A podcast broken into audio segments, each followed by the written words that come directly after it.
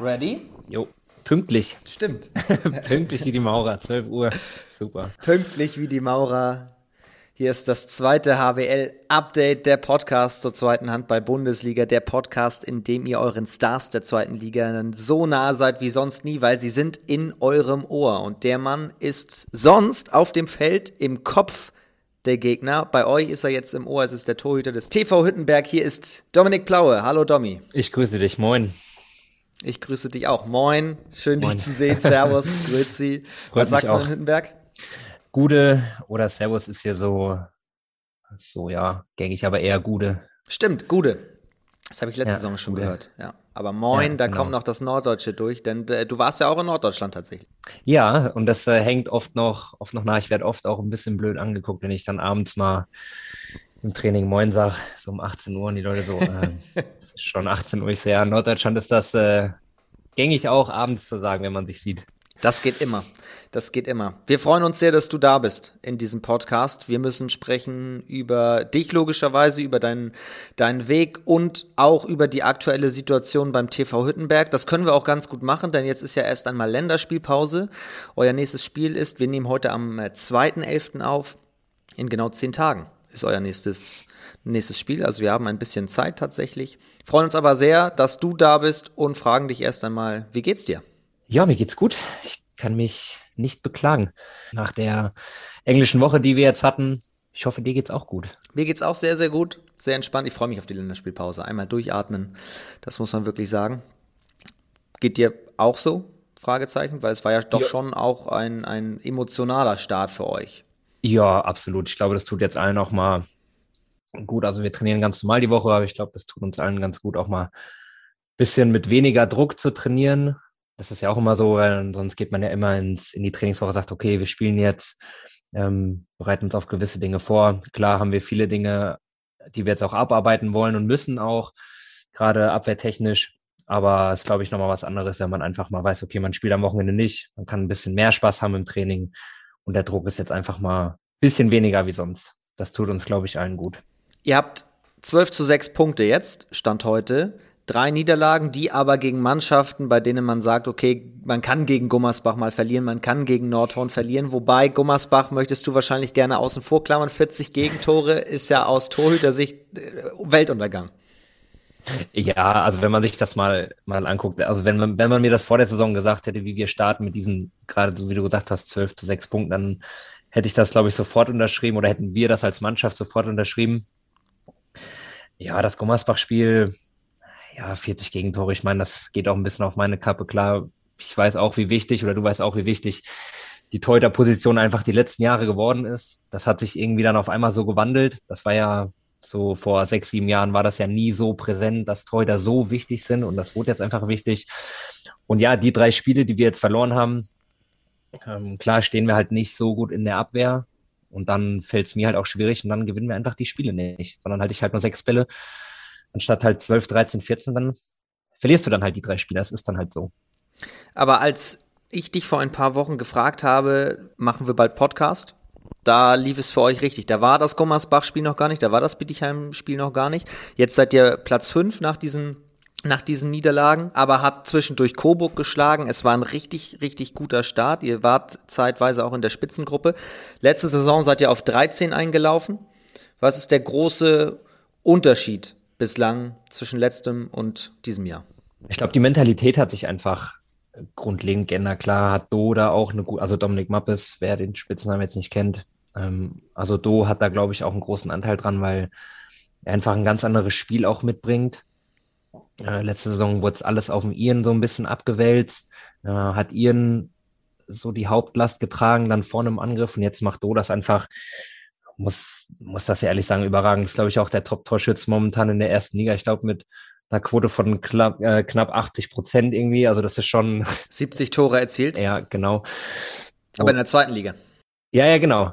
Aber ist ja trotzdem Erstliganiveau, was er da für uns auf die Platte bringt. Das stimmt. Und einfach, einfach halt diese Mentalität, die sich in der Mannschaft entwickelt hat. Auch das hat man im Trainingslager schon gemerkt. Und man muss auch ganz ehrlich sagen, so ein Spiel wie in Coburg, wo du mit fünf, sechs schon hinten liegst, oder auch jetzt zu Hause gegen Eisenach, das hätten wir letzte Saison einfach nicht gewonnen. Bin ich ganz ehrlich und ähm, das ist einfach diese Mentalität, die sich bei uns einfach entwickelt hat. Dieser Teamgeist, möchte ich auch sagen, der bringt uns auch diese zwölf Punkte mit. Wie bekommt man so etwas entwickelt? Also man kann sich das ja immer vornehmen, aber das sagt sich immer leichter, als dass es wirklich passiert. Sind das dann gewisse Abläufe im Trainingslager oder ist es ein Wildwasser-Rafting, ganz platt gesagt? Wie, wie läuft das? Wir haben da eigentlich gar keine Taktik gehabt. Wir haben, es hat einfach vieles von Anfang an gepasst tatsächlich. Also vom ersten Training, die Stimmung war von Anfang an gut. Jeder hat so seine Rolle direkt einfach gut angenommen. Egal, ob das jetzt ein ganz junger war. Ich sage jetzt einfach mal Philipp Schwarz, der gewusst hat, okay, er ist halt hinterm, hinterm Christian Rompf einfach die Nummer zwei und ich mache einfach meinen Job. So, also so ehrlich das ist, also von uns wird verlangt, dass wir unseren Job machen und jeder erfüllt das wirklich. Und jetzt, wo, wo Rombe halt die zwei Spiele nicht da war, hat Blackie das einfach auch überragend gemacht und, und das, damit hat das irgendwie angefangen, auch, dass jeder so seinen Teil genommen hat und gesagt hat, okay, ich erfülle den zu 100 Prozent und ohne Murksen, ohne irgendwie meckern. Da war von jedem klar, okay, wir brauchen das. Also wir müssen halt auch über diese Mentalität einfach kommen. Ich sehe ja jede Woche Teile eurer Spiele, weil wir mit der zweiten HBL ja auch unser Magazin zu, oder die Spiele in unserem Magazin zusammenfassen, immer montags auf YouTube und auf Sportdeutschland TV. Und da sehe ich, das merken auch die Fans, das merken auch die Zuschauer, das schwappt ja irgendwann auch über, wenn die merken, in der Mannschaft passt das extrem, das macht richtig viel Spaß. Ja, natürlich. Also ich, äh, du bist herzlich eingeladen, mal nach Hüttenberg zu kommen, um dieses Feeling auch hier in dieser kleinen ekligen Halle, möchte ich mal sagen, für Gästefans oder Gästemannschaften, ja, gerne, ist es einfach wirklich eklig, weil hier sitzen halt 800 Leute, die machen so Druck auf die Schiris, auch auf die Fans, äh, auf die, auf die Spieler. Und das ähm, ist einfach wirklich unangenehm, ja.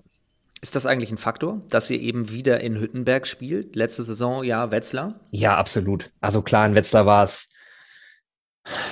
ja ein bisschen, ja, ist halt ein bisschen größer, so auch Erstliga-Feeling, aber es ist halt ich möchte mal sagen, ein bisschen unfamiliär gewesen. Gerade wenn du Hüttenberg, Hüttenberg kennst, dann nach dem Abpfiff werden da die Bierbänke dann aufgestellt und dann wird auf dem Spielfeld dann direkt das Bier verkauft. Das macht Hüttenberg halt aus und ähm, ja, wir sind Fans und wir haben auch jetzt die Heimspiele, gerade Eisenach, was knapp war, auch durch unsere Fans gewonnen, ganz klar. Auf dem Feld wird Bier verkauft? Ja. Oder kannst ja auch eine Fanta holen. Ist egal. also das ist dann wenn dir überlassen, aber ähm, auf dem Dorf ist dann doch das Bier das erste Getränk, was von den Fans genommen wird. Okay, das heißt, wenn ich in, in Hüttenberg zu Gast bin, dann und an Abpfiff ist und ihr euch abgeklatscht habt mit dem Gegner und die Schiedsrichter das Spielfeld verlassen und so weiter, dann werden, dann wird auf dem Feld ausgeschenkt. Genau, dann wird auf dem Feld ausgeschenkt und dann wird da ein bisschen gefeiert nach dem Heimsieg. Richtig cool. Klar, auch nach einer Niederlage, aber Na klar. Ähm, bis jetzt läuft es ja ganz gut bei uns mit den, mit den Heimspielen. Aber wie gesagt, du bist recht herzlich eingeladen, ähm, dir das mal anzugucken. Wenn ich sage, jetzt komme ich erst recht, wirft das ein schlechtes Licht, aber ich finde die Geschichte, ich finde die Geschichte sehr, sehr cool. Und äh, schenkt ihr als Spieler denn eigentlich auch mal aus? Nee, also wir, wir haben dann ähm, die gewisse Aufgabe im VIP-Raum. Also wir haben zwei, zwei Teams im Team. Ja, Team 1 ist dann an dem einen Heimspiel im VIP-Raum, kümmert sich da so ein bisschen um die Gäste und Team 2 ist dann draußen auf dem Spielfeld und kümmert sich da so ein bisschen um die Fans, Familie, je nachdem, wer dann da ist, dass jeder mal so ähm, sich um die anderen kümmert. Ja. Und wenn ihr dann mit den Fans ins Gespräch kommt, also merkt ihr auch, dass da so ein bisschen Euphorie aufkommt? Ja, natürlich. Also war schon auch ein bisschen extrem teilweise, gerade so vor dem Gummersbach-Spiel, wo es dann hieß, ja, erster gegen dritter, da war es dann so, ja, Jungs, und auf geht's und ja, dann kam halt der Dämpfer, aber man muss dann auch mal ehrlich sagen, dass Gummersbach einfach dann auch einfach wirklich eine super Mannschaft hat. So, aber wir kriegen halt oft gesagt, dass es einfach Spaß macht, uns zuzugucken. Wir wollen, wollen auch Vorbilder sein auf der Platte und wollen das einfach auch so ein bisschen verkörpern, das weitergeben und uns einfach professionell verhalten und gehen halt in jedes Spiel. Klar wollen wir jedes Spiel gewinnen, aber Hauptsache ist, dass wir danach sagen können, okay, wir haben alles gegeben für zwei Punkte. Hat euch denn der so starke Start, eben du sprichst es an mit Platz drei, selbst auch ein bisschen überrascht?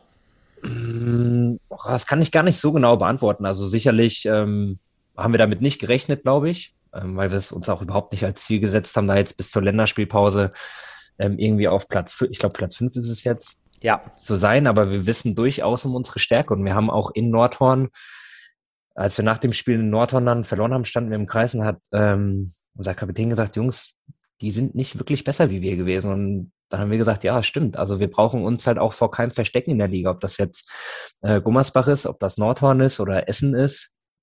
Ähm, so selbstbewusst sind wir schon und sagen uns, okay, wir können jedes Spiel gewinnen, aber wir müssen halt jedes Spiel bei 120 Prozent anfangen und dann auf dem Zahnfleisch kriechend aus der Halle gehen. Aber das, genau das macht uns halt aus und das haben wir bis jetzt fast immer ganz gut hinbekommen. Was ist denn, auch wieder eine ganz offene Frage, was ist denn drin mit dieser Mannschaft, wo du jetzt ein paar Spiele gesehen hast? Ja, das ist wirklich schwer, schwierig zu sagen. Ich meine, du kennst dich auch aus dem Leistungssport, du weißt, wie es ist mit, jetzt kam so eine erste kleine Erkältungswelle, zwei Leistungsträger sind ausgefallen, das haben wir gegen Eisenach gut kompensiert bekommen mit äh, Zerbi und Rombe, die nicht dabei waren. Jetzt war Zerbi wieder dabei in Bietigheim. Ähm, aber du weißt halt, wie es ist. Wir sind trotzdem ein bisschen dünner besetzt wie andere. Ähm, gerade Mannschaften, die halt oben sind, wie Gummersbach, die wechseln dann halt zwei, dreimal durch und haben dann gleiche Qualität. Und wir sind halt einfach ein bisschen dünner besetzt im Kader. Aber ja, ich hoffe einfach, dass wir alle fit bleiben, dass, dass sich keiner irgendwie schwerwiegend verletzt. Ich meine, du weißt, hast es ja auch mitbekommen. Dann auch gerade zu alten Zeiten, wenn es ist, wenn sich halt irgendwie ein Leistungsträger mal irgendwie ein, zwei Spiele verletzen sollte, ist dann einfach blöd. Also ja, schwierige Frage, aber wir tun ganz gut damit, jetzt von Spiel zu Spiel zu denken. Klar, ist eine Floskel, aber es ist wirklich so. Wir gucken, wollen jedes Spiel 100 Prozent geben, dass wir uns, wie gesagt, danach angucken können im Spiel und sagen, hey, okay, ich habe alles gegeben. Wenn es dann am Ende reicht, dann reicht's und wenn nicht, dass wir trotzdem sagen können, hey Jungs, wir haben gefeitet bis zum geht nicht mehr, aber heute war einfach nicht mehr drin. Ja, ja, aber äh, das ist ja auch logisch auf, auf die Frage oder die Frage, was ist drin, das ist ja auch eine komplett, na, keine Floskelfrage in dem Sinne, aber genauso eine Antwort, wie du sie jetzt äh, gibst, ist ja auch, auch logisch, weil äh, da, da will ich ja auch so ein bisschen rauskitzeln, was könnte möglich sein, eben im Optimalfall. Keine Mannschaft, behaupte ich jetzt einmal, weiß nicht, ob du mir zustimmst, kann im Oktober, November auf den Punkt genau sagen, wir laufen auf dem und dem Platz ein. Na klar kann eine Mannschaft wie Gummersbach sagen, wir wollen Erster werden, aber du kannst nicht genau sagen, was passiert im Februar, März, April. Genau, das, und das ist halt eben, eben schwierig, weil gerade so mit Verletzungen, aber wir haben uns da oben jetzt erstmal festgesetzt, ähm, auf Platz fünf und das, da müssen wir halt auch erstmal wieder runtergestoßen werden von, von diesen Plätzen. Und da werden es die Mannschaften einfach, einfach schwierig haben.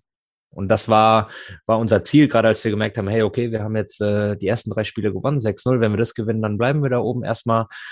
Ähm, das gibt einem dann schon auch ein bisschen Sicherheit.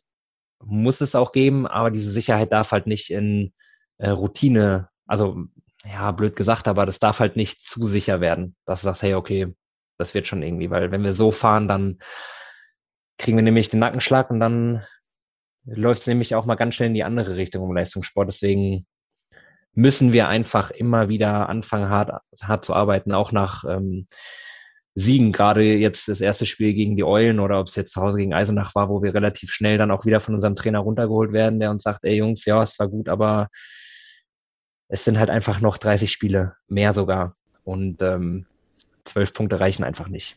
Ja. Am Ende der Saison. Was macht Domi Plaue dann? Also achtest du auch auf andere Spieler und sagst, äh, entspannt euch jetzt alle mal wieder oder musst du dich selber runterholen oder wie läuft das? Ja, ich muss mich eigentlich ein bisschen selber runterholen. Also ich glaube, die, die Mannschaft reguliert sich da so ein bisschen selber. Ich glaube, da haben wir mit ähm, Dominik Mappes oder Christian Rompf auch oder auch, auch Zerbi, unser Kreisläufer, die dann auch mal ein Machtwort sprechen im Training. Ich, ich gehe davon aus, dass du darauf hinaus willst. Ganz genau. Ähm, ich bin da eher so der Typ, der da jetzt nicht so viel sagt. Ich bin da eher ein bisschen zurückhaltender. Ähm, die Rolle überlasse ich dann, überlasse ich den anderen, aber bis jetzt hat unser Trainer das auch ganz gut hinbekommen. Das lässt die Zügel doch schon locker. Aber wenn er merkt, oh, jetzt ist das Training gerade am Kippen zum schlechten Training, dann rappelt es auch mal ordentlich im Karton vom Trainer, vom Do, vom Rombe, dass alle mal wieder ein bisschen auf den Boden der Tatsachen zurückkommen. Wenn wir darüber sprechen, was im Vergleich zur letzten Saison anders ist, dann kommen wir auch automatisch einfach auf die Torhüterposition, denn dein Kompagnon auf der Torhüterposition ist weg. Und der war ja wirklich eine Institution auch beim TV Hüttenberg, Nico Weber. Der ist in den wohlverdienten Handball Ruhestand gegangen. Was hat sich für dich geändert im, im Handballalltag auch und äh, generell auf der Torhüterposition? Ja, erstmal muss man sagen, dass ich ja zwei Jahre mit Nico hier ähm, in Hüttenberg das Tor hüten durfte. Und Nico für mich ein unwahrscheinlich starker Mentor war. Ähm, Nico hat mir ganz, ganz viel beigebracht, hat mir immer positiv äh, zugeredet, auch wenn ich mal eine Phase hatte, wo es überhaupt nicht lief, wo ich mir viele Gedanken gemacht habe, wo ich gegrübelt habe über mich, wo er mich wirklich runtergeholt hat, hat auch ganz viel letzte Saison gesagt, hier, Domi, du fängst einfach mal an, weil du bist nächstes Jahr die Nummer eins, du brauchst diese Sicherheit. Ich bin nächstes Jahr fertig, ist deine Aufgabe. Das hat mir wirklich gezeigt, okay, Nico steht hinter mir, habe auch immer noch Kontakt mit ihm, wenn ich mal irgendwie eine Frage habe nach dem Spiel, gerade nach dem Gummersbach-Spiel, wo ich einfach auch viel Pech hatte, mir viele Bälle, wo ich dran war an den Bällen, die dann ins Tor gegangen sind. Ich so, Nico, pass mal auf, ich brauche mal einen Tipp irgendwie, wie gehe ich damit um im Spiel? Ähm, da hat Nico mir schon geholfen, aber dann war ich auch froh, das hat nichts gegen Nico zu tun, Nico wird wissen, wie ich es meine, wenn er es hört. Einfach bin ich froh, dass er weg ist, weil jetzt meine Zeit gekommen ist. Ich bin jetzt mit 26 bereit, diesen Status als Nummer eins gerecht zu werden. Und ähm, das hat äh, meine Freundin Ida neulich so schön zu mir gesagt, man merkt dir das echt an. So, weil ich mit einer anderen Selbstverständlichkeit in die Halle komme, meine Körpersprache ist ganz anders. Und das Feedback kriege ich von ganz vielen, dass ich, dass ich ein ganz anderer Mensch bin zum, äh, zur vergangenen Saison. Also positiv äh, natürlich gemeint, weil ich einfach Vertrauen vom Trainer spüre, auch mal schlecht halten kann und dann trotzdem anfangen, weil ich mir aber auch selber viel, viel mehr vertraue, wie es letzte Saison der Fall war ähm, weil ich einfach diesen Status habe, dem aber auch gerecht werden will und gleichzeitig aber auch, wenn ich schlecht spiele, so wie es jetzt auch gegen Bietigheim war, mehr unzufrieden bin wie letzte Saison. Weil letzte Saison konnte ich mich halt hinter Nico so ein bisschen verstecken. Da hieß es, ah, wir haben schlecht gespielt. Ah ja, Nico, Nico macht das schon dann. So, wenn Nico es nicht macht, ah ja, Nico war ja dann da. Da kann ich mich verstecken. So, und jetzt heißt es halt, gerade Nordhorn, Gummersbach, Bietigheim, ah Abwehrscheiße, Torhüter-Scheiße, ja, der Blaue ist halt schuld. So, aber das ist halt auch so ein Step, den ich halt gehen will und diese Verantwortung halt auch tragen will, tragen werde und auch tragen kann. Das heißt, du bist ein Mensch, der diesen Status auch, was heißt Status, aber dieses Vertrauen eben braucht, wenn, wenn es dieses Vertrauen nicht gibt, sondern es wäre ein, eine, ein, ein offener Zweikampf und es würde sich nicht festgelegt werden. Es gibt ja diese Leute, die dann gerade performen und es gibt eben die Leute, die erstmal gesagt bekommen, du bist unsere Nummer eins und sich dann eben weniger Druck machen. Genau, also das ist, wir hatten ja letzte Saison, als unser ähm, ehemaliger Trainer in Quarantäne war, haben wir unsere ersten zwei Punkte mit Jo geholt, also mit unserem jetzigen Trainer in Eisenach. Und da bin ich vor zu Jo in Bus und habe gesagt, hier Jo, wegen Wurfbildern. Dann hat er mich angeguckt und hat gesagt, Domir, mach einfach, mach einfach dein Ding. Ich vertraue dir. Und das war so, ah, okay, krass, ja, mach einfach dein Ding. Und dann läuft's halt. Also ich brauche halt diese Sicherheit. Klar, Konkurrenzkampf ist auch wichtig, aber ich bin halt ein Typ, ich brauche halt diese Sicherheit. Ich bin halt eher so der Spielertyp, der mal gestreichelt werden muss. Klar, es gibt Spieler, da gibt's mal ein bisschen Lack, so. Ähm, das tut mir auch mal gut, aber ich bin halt eher so der sanftere Typ. Ich brauche halt das Selbstvertrauen, ich brauche so diese Ruhe. Ja, so, das ist halt so mein Typ. Ja, und ich finde es spannend, wie sich das eben auf dieser wichtigen Position, auf die sich alles fokussiert, auf die auch die Medien gucken, sich da dann das verändert, weil dann gibt's wieder andere Torhüter, die sagen, wenn ich Nummer eins bin, dann gerade spüre ich den Druck, um Gott, oh Gott, oh Gott, oh Gott, und dann kommen sie nicht mehr klar. Ähm, also es gibt alle möglichen Dinge. Was, was mich interessiert, wenn du dann Nico schreibst nach dem Gommersbach-Spiel, was sagt er dann? Was antwortet er? Er, ähm, er hat gesagt, er guckt sich das an. Und das hat er letzte Saison auch schon ganz oft zu mir gesagt, dass es so Tage immer wieder geben wird du wirst es nie ganz ausschalten. Am Ende, das habe ich auch ganz viele Jahre lang nicht verstanden, dass du auch nur ein Mensch bist, der auch morgens aufsteht und der auch mal einen schlechten Tag hat. Ich kann mich dran erinnern, letztes Jahr haben wir in Lübeck gespielt. Da mache ich ein richtig gutes Spiel, halt, glaube ich, 16 Bälle und wir verlieren mit 4, 5. Fahren danach nach Bietigheim und Nico und ich halten zusammen 60 Minuten ganze zwei Bälle. Wo ich dann, das hat wirklich sehr, sehr lange an mir genagt. Da hat Nico mir eine ganz lange Nachricht geschrieben und sagte, Junge, ist scheißegal. So Spiele wirst du oder so oder in ähnlicher Form wirst du einfach immer wieder haben. Das kannst du, da gibt es auch am Ende keine Gründe für. für. Also klar war ich vielleicht damals nach dem Lübeck-Spiel ein bisschen satt, habe gesagt, okay, du hast gut gehalten, es wird schon irgendwie. Aber Nico ist einer, der einfach mit seinen 41 die Erfahrung hat und er weiß ja, okay, es geht immer weiter. So, nach dem Gummersbach-Spiel spiele ich dann gegen Eisenach wieder gut und ich habe jetzt selber gemerkt, mein Kopf weiß jetzt, ah, okay, schlechtes Spiel abhaken, es kommt wieder ein gutes. Ich kann das. Nico sagt immer, vertrau dir, vertrau auf deine Fähigkeiten und lass Negatives einfach, einfach abprallen. Das ist so seine Botschaft, die er mir auch in den letzten zwei Jahren immer wieder eingetrichtert hat und die jetzt langsam ankommt. Mhm. Aber das ist ja eben ein Prozess. Du musst diese Spiele erst einmal durchgemacht haben. Äh, genau, äh, genau. Du musst es halt, musst es halt selber leben. Gerade als Sword bist du alleine. Klar, du hast halt sechs Leute, die dir helfen. Wenn sie dir helfen, ähm, ist es halt einfacher. Und wenn nicht, dann bist du halt, Entschuldigung, der Depp. So, und das ist halt, musst du halt erlebt haben. Und das habe ich jetzt drei, vier Mal erlebt. Und ich habe auch gemerkt, dass ich nach den schlechten Spielen Schritte einfach nach vorne gegangen bin. Wo ich gesagt habe, okay, krass, warte mal, das hat Nico gesagt und es stimmt einfach. Und ich hoffe, dass ich diese Erfahrung in 10, 11, 12 Jahren weitergeben kann. Beziehungsweise ich bin sicher, dass ich das weitergeben kann und auch werde. Ich höre raus und wir kennen uns ja jetzt auch ein bisschen aus deiner Zeit hier im Norden. Du bist ja auch schon ein Kopfmensch. Hast du auch gerade selber beschrieben, du denkst darüber nach und dich beschäftigt es ganz lange. Ist es dann auch der, der nächste Schritt oder wie gehst du damit um, wenn eben dann in den Zeitungen oder im Livestream oder hier im Podcast oder so gesagt wird, das war nichts. Ja, also ich bin, komme langsam so ein bisschen davon weg, auf irgendwelche Berichte zu, geschweige denn mir Berichte durchzulesen oder auf irgendwelche Meinungen zu hören von außerhalb. Also jetzt äh, pressetechnisch einfach gesehen. Klar, wenn mir das jetzt ja. mein Trainer sagt, logischerweise klar, das, das verarbeite ich, das nehme ich mit. Ähm, oder wenn das aus dem Verein kommt, aber wenn jetzt die Zeitung schreibt, und es war ein ganz guter Bericht, kam die Freundin von, äh, die Mama von einem guten Kumpel auf mich zu nach dem ersten Heimspiel, es war, glaube ich, Ferndorf, müsste es gewesen sein. Da stand vor der Saison drin, dass Hüttenberg ein ganz, ganz großes Torwartproblem haben wird und dass ich noch nicht so breit wäre und ein Jahr hinter Nico hätte mir noch gut getan. Und da hat sie sich sehr, sehr drüber aufgeregt. Und ähm, ich habe das gar nicht gelesen, ich habe danach nur geschmunzelt. Ich so, ja, schön. Also da bin ich langsam so ein bisschen weg irgendwie Klar, Kritik nehme ich an, aber es muss für mich immer konstruktiv sein und dann kann man mit mir reden, aber wenn das jetzt unsachlich wird oder irgendwie, ja, dann höre ich da auch gerne mal weg.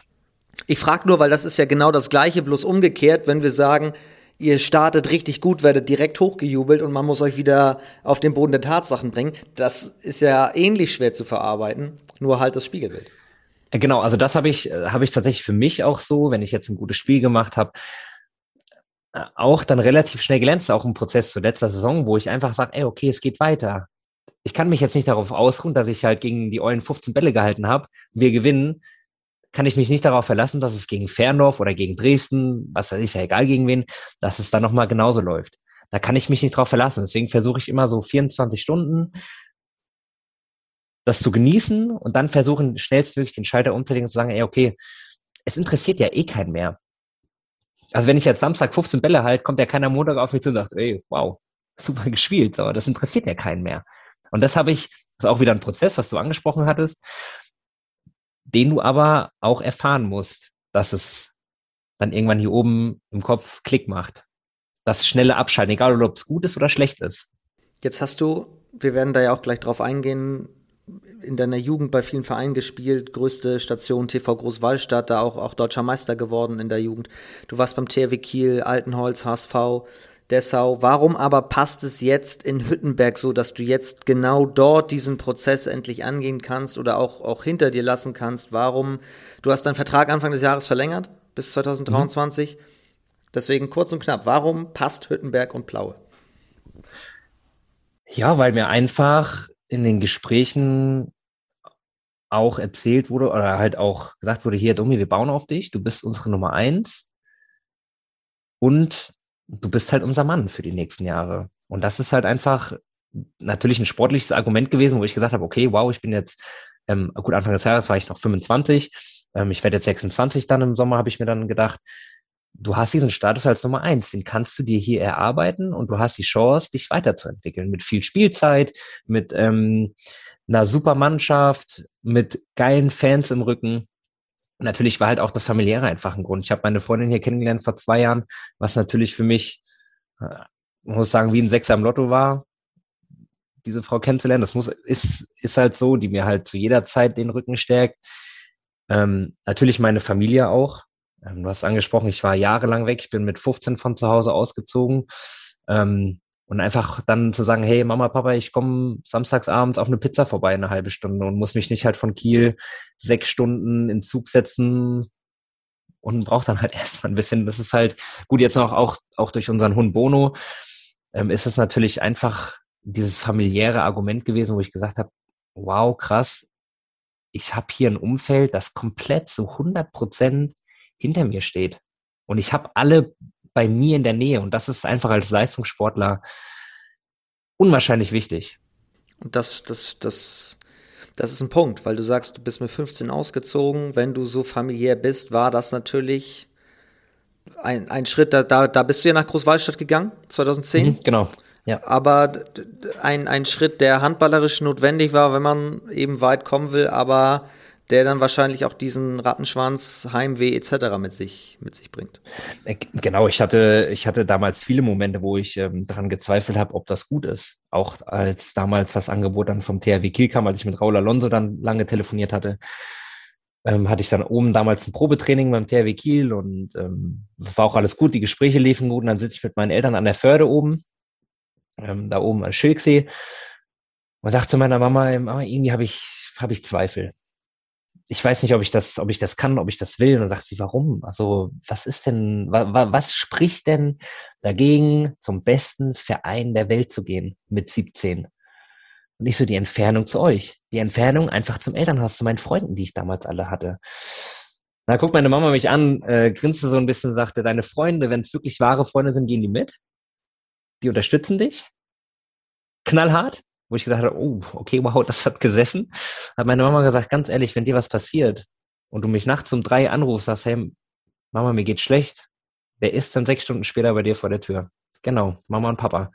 Und das musste mir erstmal jemand, erstmal jemand sagen, dass du ein Gefühl dafür bekommen hast, okay, wow, du hast jetzt einfach nicht mehr diese Distanz, Großwaldstadt, ähm, Heldenbergen 60 Kilometer, sondern du hast einfach Heldenbergen-Kiel 600 Kilometer und du bist halt einfach erstmal nicht schnell zu Hause.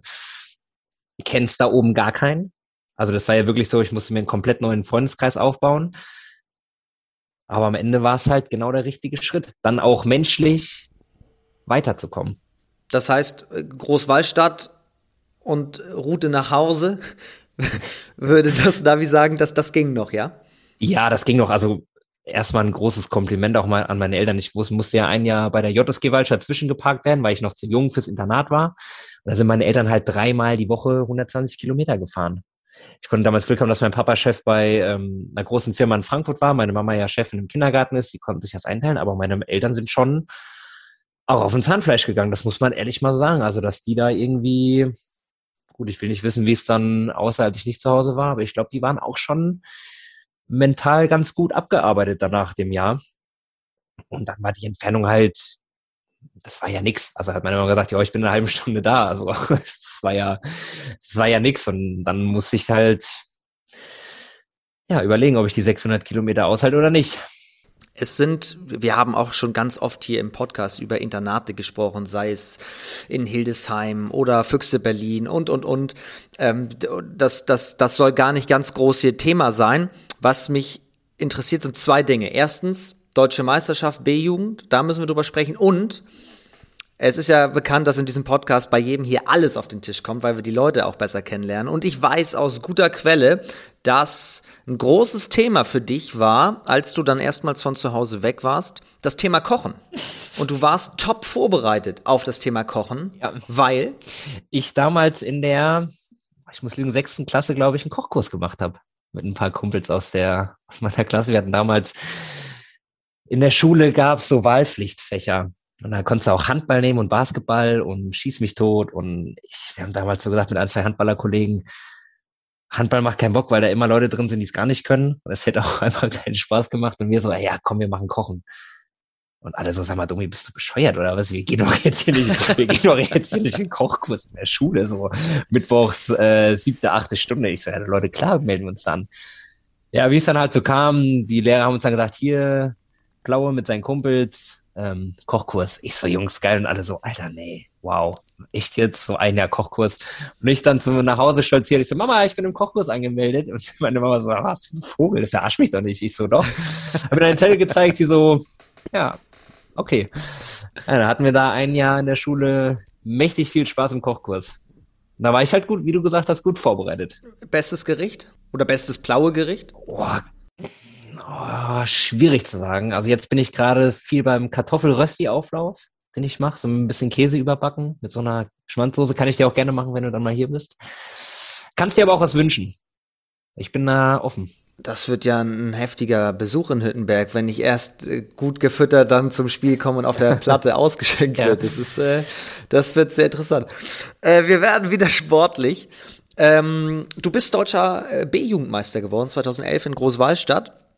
Und äh, das war mir durchaus bewusst, aber dann habe ich mich gefragt, nochmal auch beim Durchlesen, wer war damals eigentlich bei dir mit im Team? Wer hat noch den Step tatsächlich auch dann in den Profibereich geschafft? Oh, wir hatten damals eine sehr, sehr gute Mannschaft.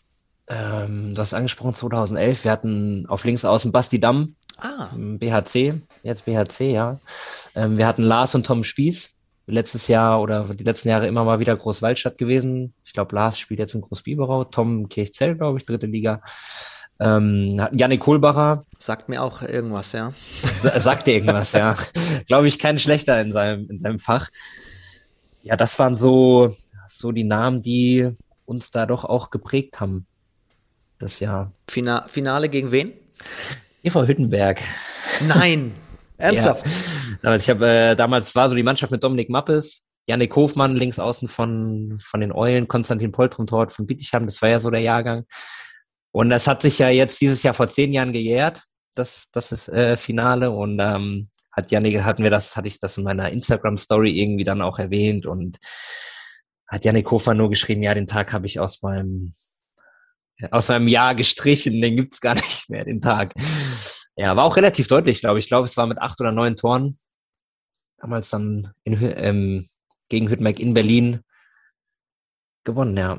Das war ein schönes Erlebnis. Könnte man fast ein Klassentreffen dann draus machen, aber die, genau, die Hüttenberger werden das sicherlich nicht so gerne machen.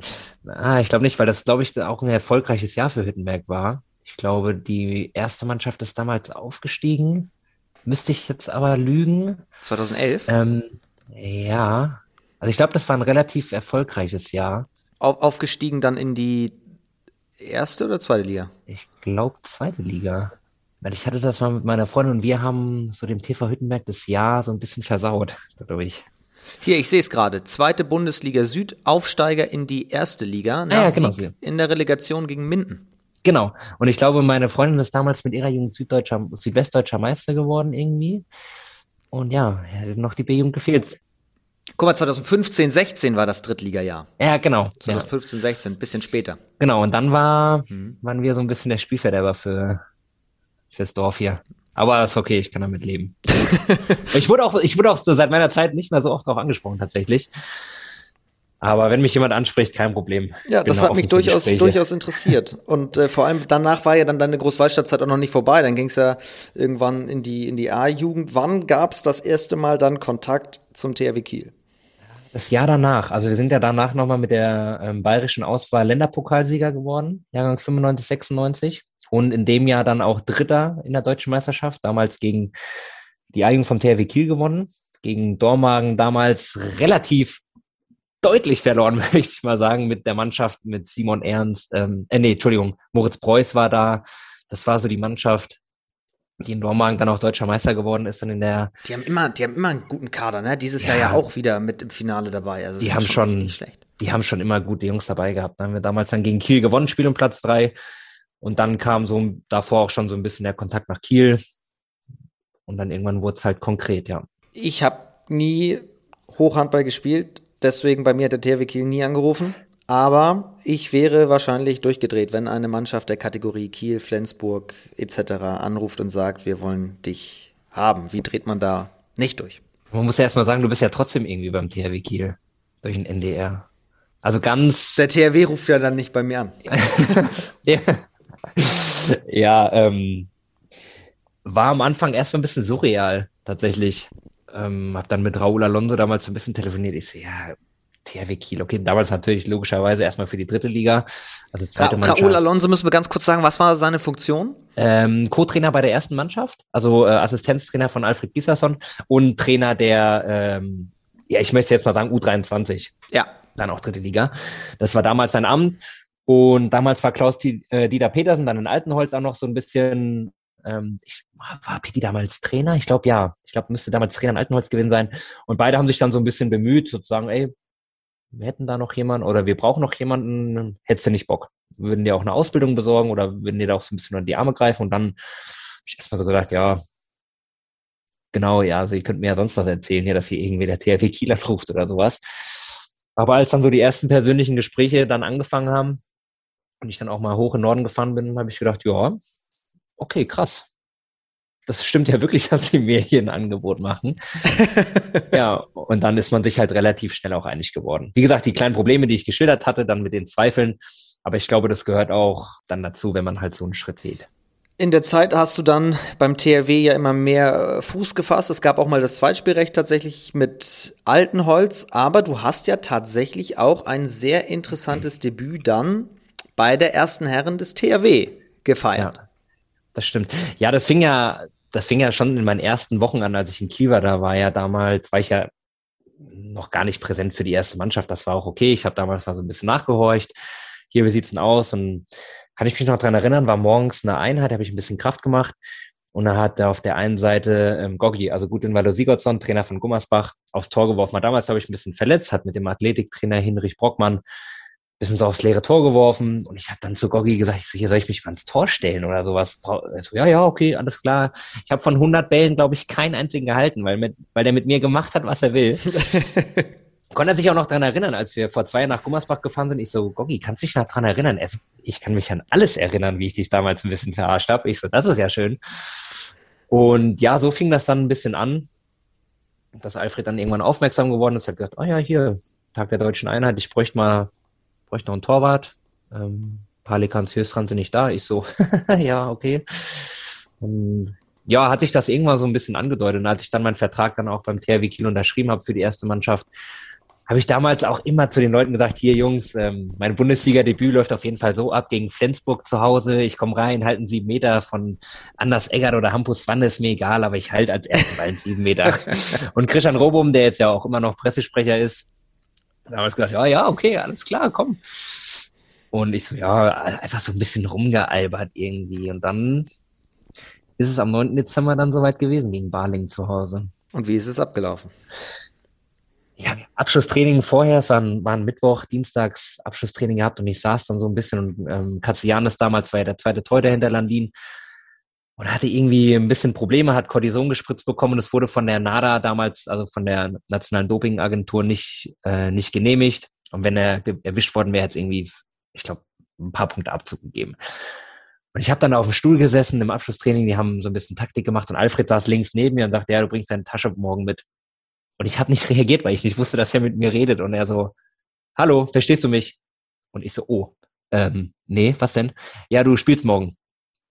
Und ich so, ja, okay, ich bringe meine Tasche mal mit.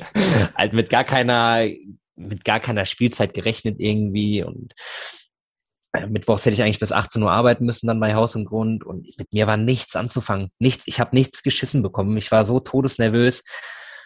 War auch Weihnachtsmarkt damals in Kiel. Da hat mich Mark Hild damals, liebe Grüße, noch mit auf den Weihnachtsmarkt genommen und hat gesagt, hier Junge, komm mal ein bisschen runter jetzt. Äh, alles cool. Ich so, Mark, hier ist gar nichts cool ich muss heute Abend hier in diese Halle, wo 11.000 Leute warten. Ich mache mir gleich in die Hose. Und es war irgendwie erst 13 oder 14 Uhr nichts gegessen gehabt den ganzen Tag über. Ja, was habt ihr auf dem Weihnachtsmarkt gemacht? Einfach, dass ich ein bisschen den Kopf frei krieg. Ja, ach so. Und ich, ich war halt schon mit Tasche unterwegs. Ich war halt dann schon mit Tasche unterwegs und alle Fans so, ah, spielst du heute und wie cool. Und ich so, ja, ich sitze auf der Bank und mal gucken, was das wird. Ja, und dann wurde es irgendwie so ein bisschen spannender, als es dann so in die Halle ging und sitzt dann da halt in der Kabine, ziehst dich um und alle so ganz tiefenentspannt und Niklas Eckberg macht da so ein bisschen Musik und Christian Springer tapet sich so seinen Schuh und Dominik Klein albert so ein bisschen rum und die machen so ein bisschen Scherz und ich sitze da so, ich sag mal, Leute, das ist hier, was ist denn jetzt hier mit euch so? Ich todes aufgeregt, wirklich. Ich wollte eigentlich in die Halle, weil ich vor den Spielen immer in die Halle gehe. Äh, ein bisschen, ein bisschen Fußball oder sowas, das machen die da ja nicht. Und ich sag mal, Leute, das ist jetzt hier jetzt nicht euer Ernst. Ja, und dann ging es raus. Und dann kann ich mich noch daran erinnern, als äh, kurz vor Anpfiff vom Einlaufen Dominik Klein mich umarmt, mit dem ich heute auch noch ganz, ganz viel Kontakt habe.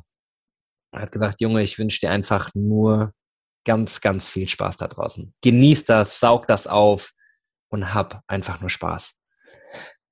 Ja, und so kam es dann auch. Und in Kiel war es dann immer so, dass wenn die Fans gemerkt haben, sitzt ein junger Spieler auf der Bank, ähm, wurden die immer schon so ein bisschen lauter, so ein bisschen unruhiger, weil sie halt den jungen Spieler sehen wollten, weil das war ja, du weißt ja, wie es war, damals in der Zeit zu Kiel eher selten der Fall, dass halt ein junger Spieler mal gespielt hat.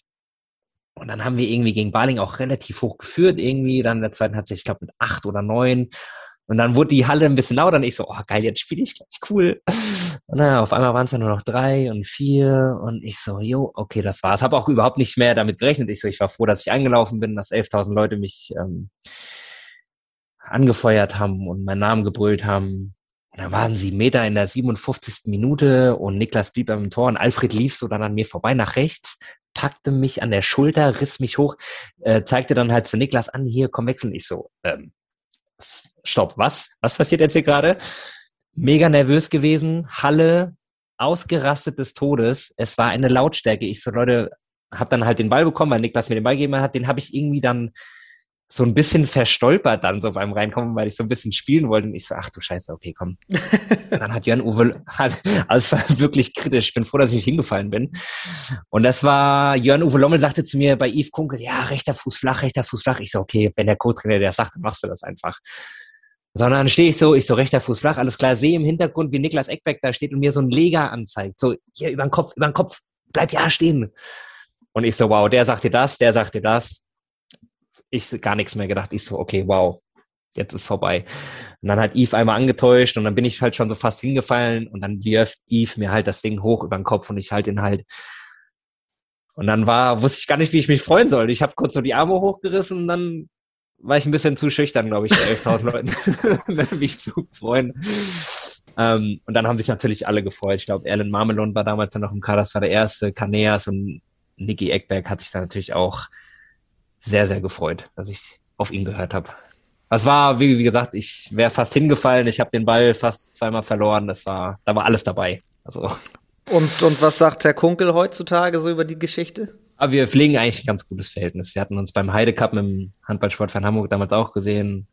Sagt, ja, das habe ich gern gemacht für dich. Waren seine ersten Worte, als wir uns danach wieder gesehen haben. Also wir pflegen, wenn wir uns sehen, ganz sehr, sehr gutes Verhältnis, ja. Sehr cooler Typ. Ich glaube, ich glaube typ. auch, dass der eine sieben Meter ihm in seiner Karriere jetzt nicht geschadet hat. Nein, das äh, Gehe ich mal von es aus. hat auch, auch so einen guten Weg, glaube ich, gefunden. Das ist absolut, absolut richtig. Ähm, mit wem hast du noch so aus der THW-Zeit Kontakt? Ähm, tatsächlich mit den beiden Niklas. Also Niklas äh, Landin und Niklas Eckberg. Niklas habe ich auch mal Kaffee geschickt von Nico. Welchem Niklas jetzt? Niklas Eckberg. Ja, Entschuldigung, so. muss ich ja dazu sagen. Ja, ja, stimmt. Also mit Niklas Eckberg habe ich ab und zu mal so Kontakt. Und wenn ich äh, eine fachspezifische Frage habe, was das Torwartspiel angeht, dann ähm, ist Niklas Landin immer, immer an meiner Seite und hat auch ein offenes Ohr für mich und hat mir bis jetzt auch viel helfen können. Wir machen einen kleinen Zeitsprung. 2016 bist du dann nämlich zum Handballsportverein Hamburg gekommen. Gerade eine Insolvenz hinter sich, Neuaufbau gestartet als neuer Verein, nicht mehr HSV Handball. Und du bist da hingekommen. Wann kam der erste Gedanke auf, Kiel zu verlassen? Muss man Kiel irgendwann auch verlassen, wenn man den nächsten Step gehen will? Weil das ist wie mit Flensburg, mit Kiel. Wenn du noch jung bist, musst du woanders erst einmal versuchen, Praxis eben zu gewinnen, um überhaupt das Niveau zu erreichen. Genau, so war es damals tatsächlich. Ich habe relativ früh, ähm, es müsste im Winter 2015 gewesen sein, also oder Januar 2016, also so in der, ich sage jetzt mal, dunklen, also dunklen Jahreszeit, bin ich dann damals zu Thorsten Storm, ja, damals Geschäftsführer, und habe gesagt, hier Thorsten, pass mal auf, mein Vertrag läuft aus. Ich würde gerne ein ehrliches Gespräch mit euch führen, wie ihr euch das vorstellt. Und damals kam ja Andi Wolf dann mhm, richtig. nach Kiel und ähm, da hat er gesagt, hier, pass mal auf, ich rede mit Alfred, äh, wie er sich das vorstellt. Und dann, dann finden wir da eine Lösung. Und dann war es damals so, kam Alfred eben nach dem Training ganz offen und ehrlich auf mich zu, hat gesagt, hier Dominik, pass mal auf, ähm, Andi Wolf kommt, ich glaube, es wäre besser, wenn du gehst. Ja, dann ist halt gegangen. So. Und ich stand dann da und ich so, ja, danke. Ich hätte eigentlich gerne noch ein paar Jahre hier gespielt. Meine Mama angerufen, auch wirklich echt geweint, weil ich echt traurig war, weil das halt für mich so echt ein Schlag ins Gesicht war, weil ich mich echt auch wohlgefühlt habe. Hat meine Mama gesagt, ja, aber weißt du, was der dir damit gesagt hat? Der hat damit gesagt, dass du gehen sollst, weil du spielen sollst. Weil hinten, man braucht ja nichts vormachen, in deinem Landin und Wolf. Spielen die wenigsten.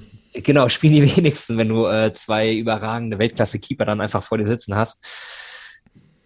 Ja, und das habe ich äh, ganz lange nicht verstanden, bis der Satz ein paar Wochen später von meiner Mama so gefruchtet hat, wo ich gesagt habe, ja, stimmt, er hat recht, Alfred will dir nichts Böses, er will dir was Gutes. Und dann kam damals halt der Kontakt zu Jens Häusler und ähm, dem Handballsportverein Hamburg. Und das waren nur zwei Jahre, die du in Hamburg warst, 16 bis 18, aber, und das weiß ich ja jetzt auch aus persönlicher Erfahrung, das waren zwei Jahre, die dich richtig geprägt haben. Ja, das war, kriege ich auch ein bisschen Gänsehaut, wenn ich auch über die Zeit einfach nachdenke, weil wenn man auch so ganz noch viel Kontakt noch zu den Fans hat, war das ja auch wenn du da als Publikumsliebling dann verabschiedet wirst und dann mit Dessau dann das erste Mal wieder kommst und 3000 Leute stehen für dich auf und rasten aus, weil du wieder in der Halle spielst, dachte ich auch so, wow, okay, krass.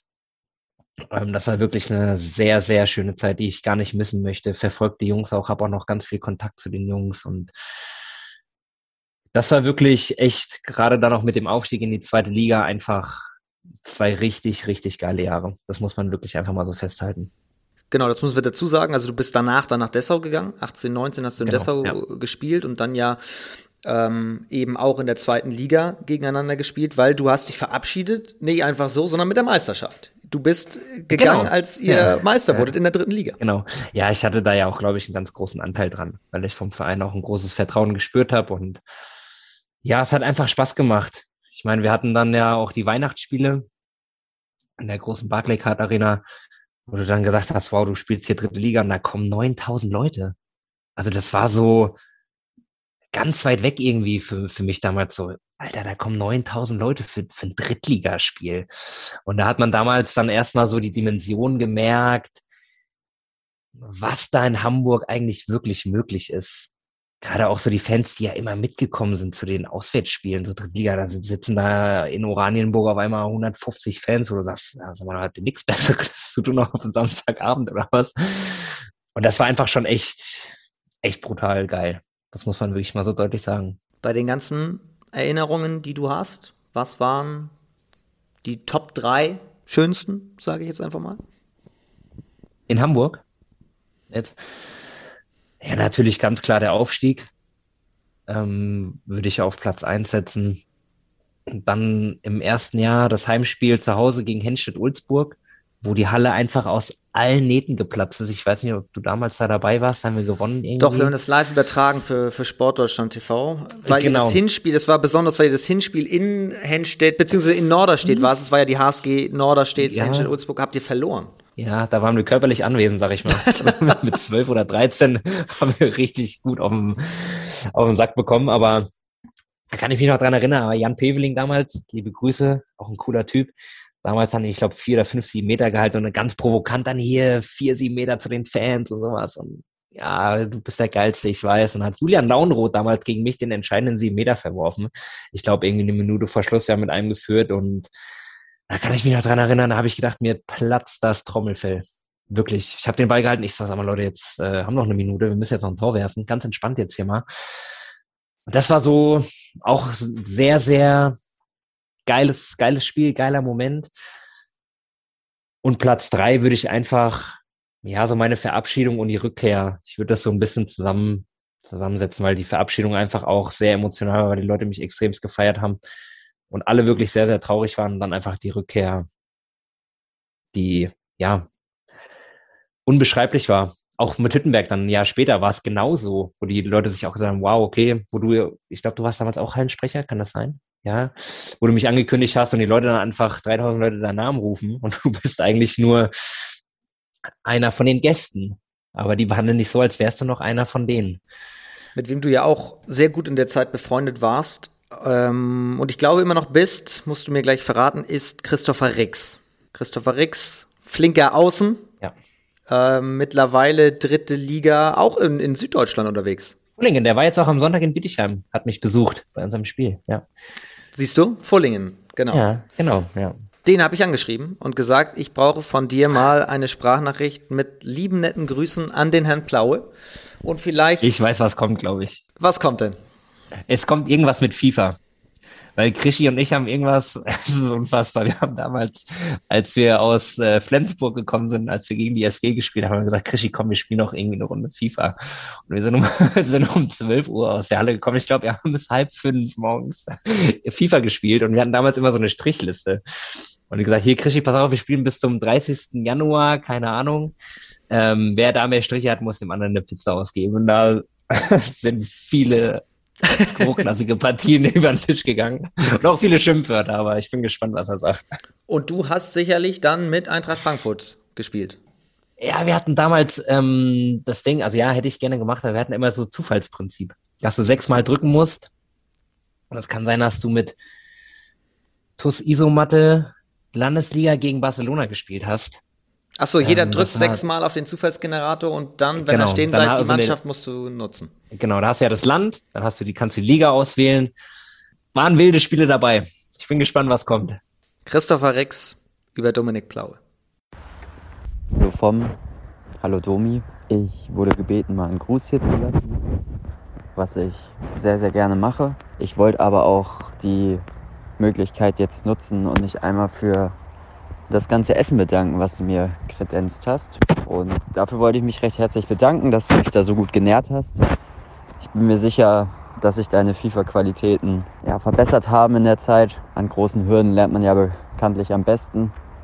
Und ja, aber nichtsdestotrotz wollte ich auch nochmal sagen, dass wir echt eine gute Zeit hatten in Hamburg, viel Spaß hatten. Gerade mit den ganzen Wettkämpfen, die wir hatten, ob das jetzt Dart war, ob das Würfe aus der Ecke waren nach dem Training, ob das FIFA war.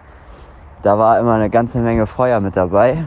Und ich glaube, das war für uns beide immer sehr hilfreich, diesen Wettkampf gegeneinander zu haben, damit wir den anderen aufziehen können. Also, freut mich natürlich zu sehen, dass du jetzt so performst im Moment mit Hüttenberg. Ich wünsche dir weiterhin viel Erfolg und man sieht sich. Ja, Krischi, danke. Also erstmal das, das zum Schluss. Also Krischi und ich pflegen ein sehr, sehr gutes Verhältnis. Wir haben nicht immer Kontakt, aber das ist auch, ist auch okay. Und ich habe Krischi sehr ans Herz geschlossen, das muss man wirklich mal sagen. Ähm, haben damals wirklich viele Wettkämpfe gehabt. Da war auch wirklich auch mal eine Beleidigung vielleicht zu viel drin. Das muss man auch mal so sagen. Ja, das, das gehört, glaube ich, auch so ein bisschen dazu, auch zu einer guten Freundschaft auf der Platte, wo man sich dann auch einfach mal ein bisschen blöd anmacht. Haben wir uns wirklich immer gepusht, egal ob es jetzt auch im Spiel war. Und Krischi ist ein überragender Außen. Ähm, wünsche ihm auch den maximalen Erfolg mit Fullingen. Ich glaube, haben auch ambitionierte Ziele. Aber das mit dem Essen, Krischi, wirklich, das ist so schlecht. Das ist einfach, einfach schlichtweg, dass wir hier die Leute irgendwie, ist ja nicht gelogen. Du, du, kannst doch kochen, hast du erzählt. Ich kann kochen, ja, aber es ging ja damals immer nur um Pizza. Und man muss sagen, dass Dominos ähm, damals aus von meiner Wohnung in Hamburg, ich glaube 200 Meter entfernt war. Ich habe mir Dominos? Domi, genau, Dominos. Ähm, und ich habe mir auch ab und zu mal liefern lassen. Es tut mir leid, Dominos, an dieser Stelle, dass ihr da sonntags mal fahren musstet. Aber Krischi hat schon oft auch auf den Sack bekommen. Das muss man wirklich, wirklich, ich habe die Zettel leider nicht mehr, aber der hat wirklich dann auch mal so mit 15 Spielen geführt und ich habe trotzdem gewonnen. Also das muss man, ich habe auch, ich habe auch verloren, um Gottes Willen, ich habe ihm auch mal eine Pizza ausgegeben, das, das gehört auch dazu, aber da war ich halt einfach, war ich zu satt einfach. Das muss man wirklich sagen. Ich habe Krischi dann auch mal gewinnen lassen, weil sonst hätte man den ja gar nicht mehr gebrauchen können. Aber Krischi weiß einfach auch, und er wird lachen, wenn ich, wenn er das hört, dass ich der Bessere bin in FIFA. Punkt. Punkt. Punkt. Sei denn, du willst aber, da noch was anfügen, aber. mit diesem, mit diesem Statement könnte man die Sendung eigentlich beenden, aber ich, wir können ja nicht das Gegenteil belegen und so weiter, aber wir haben noch so viel, so viel Dinge, die, die ich abfragen muss. Nämlich folgende Frage habe ich mir notiert. Und das passt jetzt ganz gut zum Thema FIFA, auch wenn du natürlich der beste FIFA-Spieler aller Zeiten bist, aber kannst du verlieren? Ah, schlechtes Thema. Ich hasse verlieren. Ich hasse verlieren wirklich. Egal, ob das Handball ist oder ob ich, ja, jetzt kommt wahrscheinlich gleich irgendwas von meiner Freundin, weil die mich sehr gut kennt. Äh, nein, ich kann überhaupt nicht verlieren. ja, also tatsächlich hast du, hast du ja, ähm, ich, ich habe dich ja auch so ein bisschen gefragt, erzähl mal ein bisschen was über, über dich selbst zur Vorbereitung, was, was muss ich eigentlich wissen? Und dann hast du ja eigentlich fast wortlos die Nummer deiner Freundin weitergeleitet und hast gesagt, frag die mal, die kann ein paar gute Anekdoten erzählen und mit der habe ich mich dann auseinandergesetzt mhm. und die hat mir jetzt ein paar Stichworte genannt, ja. die du ein bisschen erläutern musst. ich zitiere mal. Domi ist mit Abstand der schlechteste Verlierer, den es in Deutschland gibt.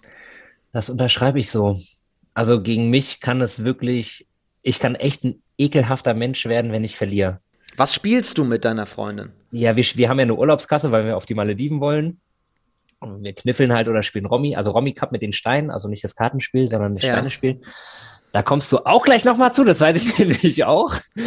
Und ja, dann wird halt immer gewürfelt und wenn sie beim Kniffel jetzt zum Beispiel 270 Punkte hat, ich 240 oder sowas und sie gewinnt, muss ich 2,70 Euro in die Urlaubskasse zahlen.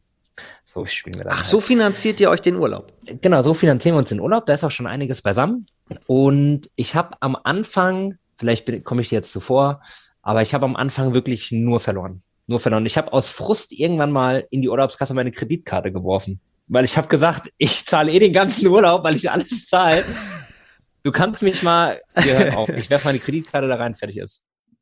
Also es kann, wir streiten uns selten in der Beziehung, also eigentlich gar nicht. Wir streiten uns nur, wenn wir spielen.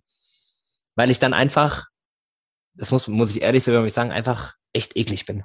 Stimmt es, oh, das ist ein gutes Stichwort. Stimmt es, dass in Spielkarten schon oder auf Spielkarten dein Gebissabdruck zu sehen ist? Das ist eventuell möglich, ja. Es kann durchaus sein, dass das so ist, ja. Dann verlassen wir dieses Feld lieber, bevor es hier weitere interessante mich, Dinge gibt. Aber mich, mich, ich ja. muss da kurz dazu, mich wundert es gar nicht, dass der Romy-Cup-Stein erwähnt wurde. Nee, das hast du ja jetzt schon getan.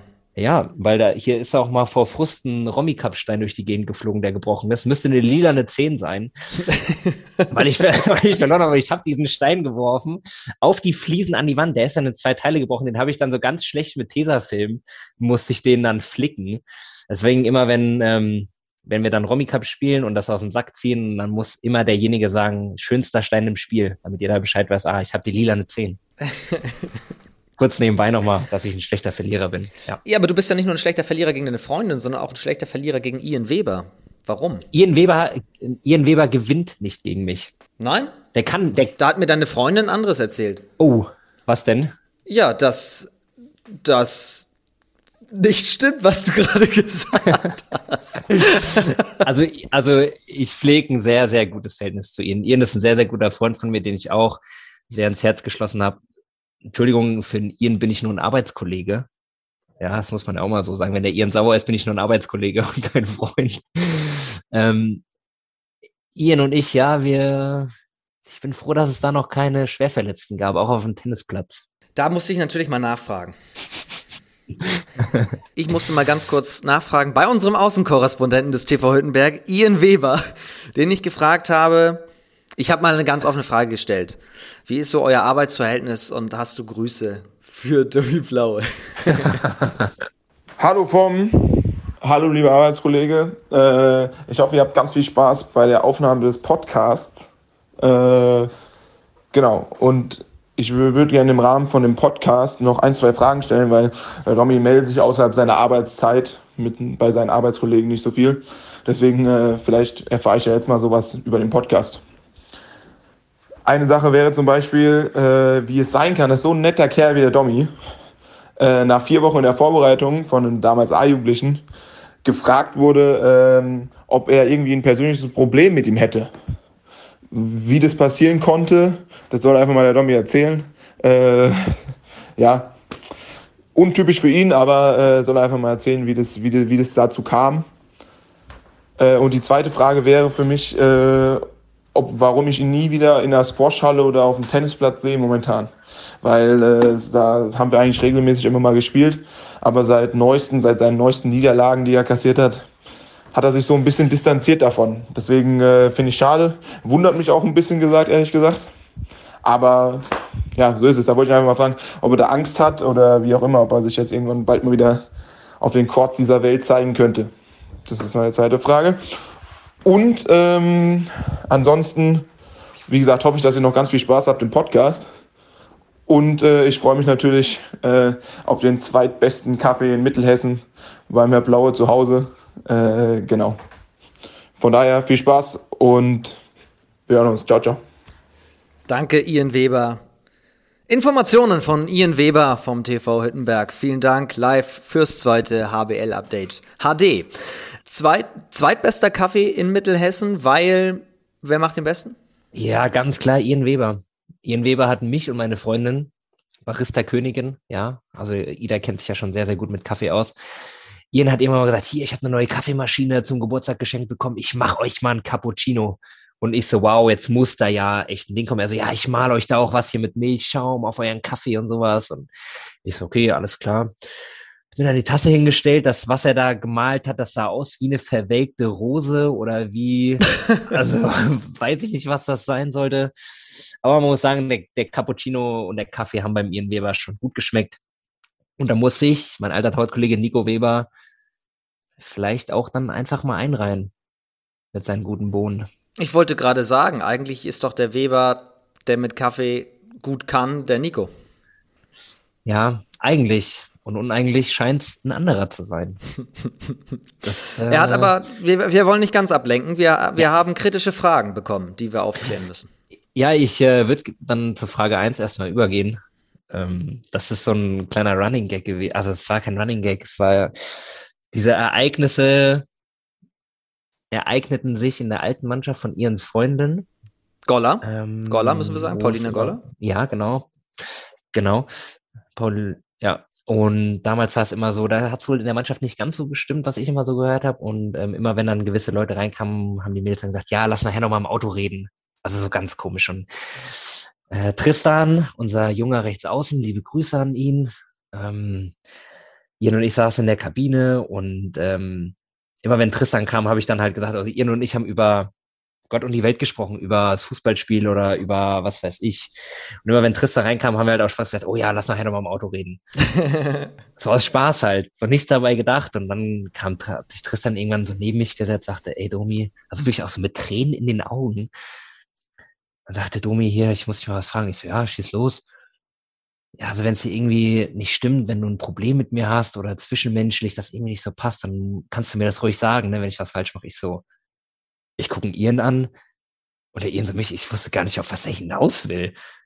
Und er so, ja, weil ihr immer sagt, ja, dass ihr nachher nochmal im Auto reden wollt. Ich so, ach du Schande. Und das war ja eigentlich nur als Spaß gemeint, aber Tristan hat das halt so persönlich aufgenommen, weil er halt so im Männerbereich das erste Mal war und ich so, ach du Scheiß, hat mir so leid getan. Das hat mir, also wirklich, nochmal Entschuldigung an äh, Tristan, der das damals ein bisschen negativ aufgefasst hat. Ähm, es ist alles cool zwischen uns, Tristan. Ich mag dich so, wie du bist. Du bist ein cooler Typ, äh, cooler Typ. Bist auch ein guter Handballer, aber zwischenmenschlich ist da nichts. Da ist alles. Weil ihr aber auch noch keine Gesellschaftsspiele gegeneinander gezockt habt, sonst wäre es zwischenmenschlich schwierig. Ja, dann wäre es, glaube ich, nochmal eine andere Nummer geworden. Ja. So, machen wir da ja, und, Frage, und da machen wir einen Haken hinter. Und Frage 2 ist natürlich, ein, oder Aussage ist natürlich eine absolute, eine bodenlose Frechheit von meinem Arbeitskollegen. Man muss sagen, der Ian kann gut Squash spielen. Da habe ich auch verloren. Das gebe ich hier auch offen und ehrlich zu. Aber im Tennis sieht der Ian gegen mich gar kein Land. Ich glaube, wir haben drei Spiele gespielt oder vier. Drei habe ich gewonnen. Eins wurde abgebrochen, weil der Ian Angst hatte. Und das letzte Spiel kann ich mich daran erinnern, da wurde vorher noch so Trash Talk und ähm, ja, hier, jetzt bist du dran beim nächsten Mal und ich mach dich fertig und ich habe trainiert und ich habe hier einen Coach und mit meinem besten Kumpel, das ist, ach ja, so ein toller Tennistyp und der ist richtig gut. Und ich so, Ian, ja, komm, wir treffen uns dann und dann um die Uhrzeit und ja, ich, ich kann mich ganz dunkel daran erinnern, dass das Spiel 6-1, 6-1, 6-1 für mich ausgegangen ist. Das ist deutlich. Genau, danke, dass du das nochmal so erwähnt hast, dass es deutlich ist. Ähm, und ich gar nicht. Das ist fast schon einseitig. Fast, uh, ja, das ist einseitig. Sogar sehr. Würde man als Sportreporter sagen. Genau. Und man müsste da vielleicht auch mal die Spiele nochmal mit dazu zählen, die Ian Weber gegen Dominik Mappes gemacht hat, unseren Kapitän. Die liefen, glaube ich, auch nicht so gut für den Ian. Also ich weiß nicht, der Ian, ah, nicht so eine gute Strähne, glaube ich, im Tennis. Aber man muss, dazu, man muss dazu sagen, der Ian ist ein überragender Basketballer. Das muss man ihm lassen.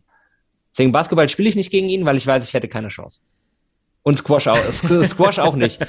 Aber ja, der Ian sucht dann irgendwie immer Ausreden, so ja, das liegt am Belag und sowas, ja. Ein guter Tennisspieler kann auf jeden Belag. Hm, ja, ein sehr guter Tennisspieler kann auf jeden Belag. Ein, genau, ein sehr guter Tennisspieler, ja. So, wir verlassen das Feld der Niederlagen und Siege, egal in welcher, in welcher Sportart. Aber wir bleiben noch mal beim Thema Sportarten, denn ähm, ich, ich bin ja jetzt absoluter Dominik Plaue Fachmann. Ich weiß ja jetzt, ich weiß wirklich alles über dich. Ich könnte eigentlich deine Biografie bald schreiben, weil, Was? nachdem ich mit deiner Freundin äh, geschnackt habe, hat sie mich weitergeleitet an deine Mama. Und mit deiner Mama habe ich ausführlich Oh ja. gesprochen. Ich habe ausführliche Sprachnachrichten und alle Fotos, glaube ich, die jemals in deiner Kindheit geschossen wurde, in mein WhatsApp-Postfach Ey. bekommen.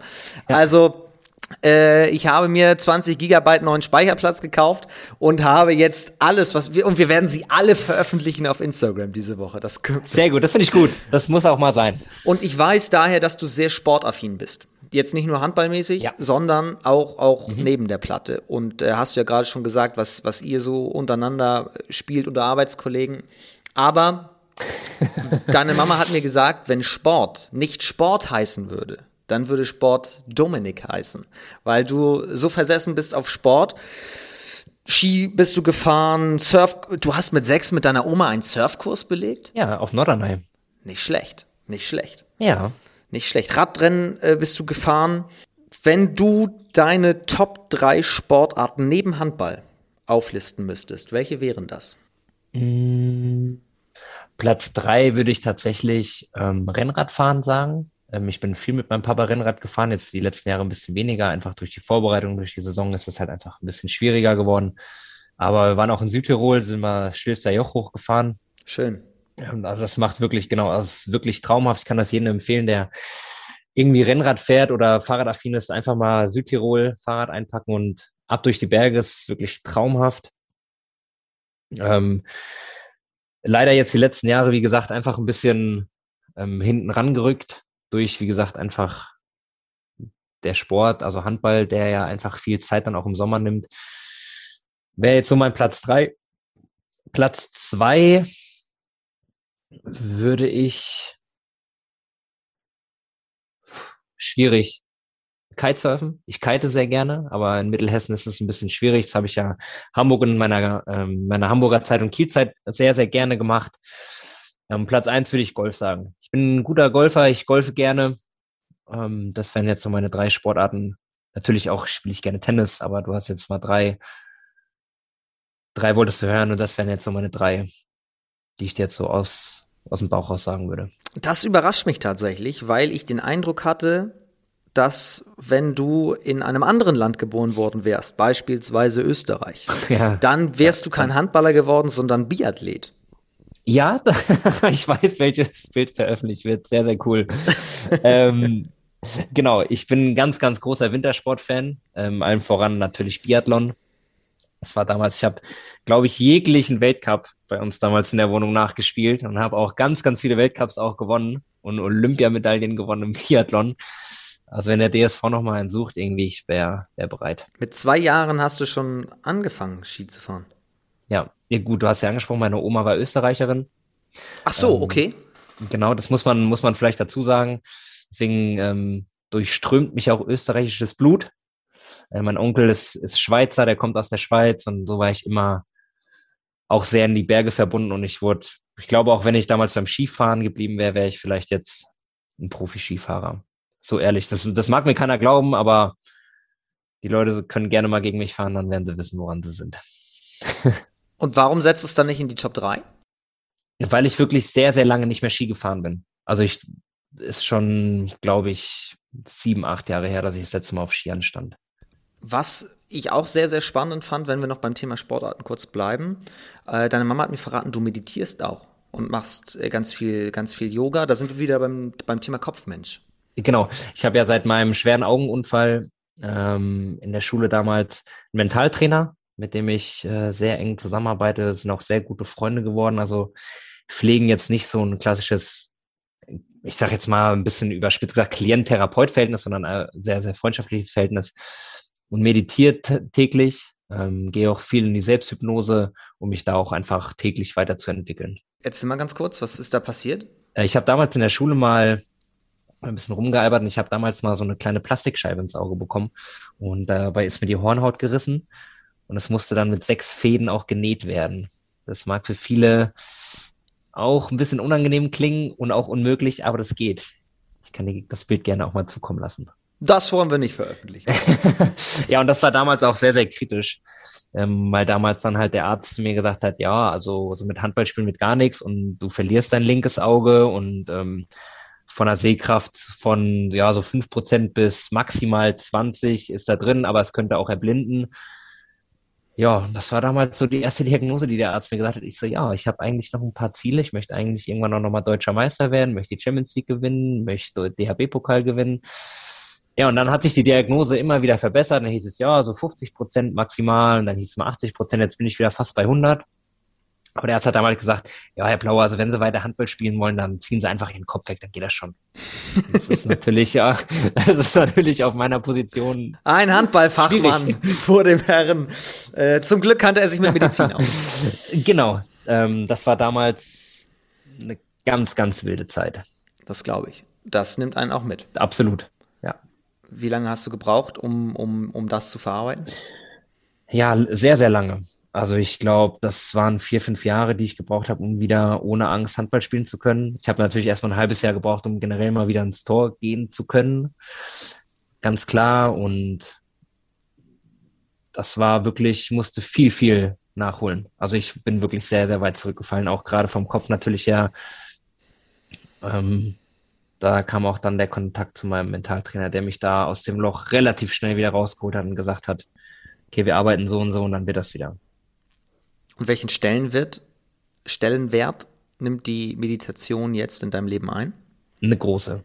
Also sehr, sehr groß. Ähm, kriegt relativ viel von Martin, also meinem Mentaltrainer, dann auch zugeschickt. Ähm, ja, ich brauche das einfach.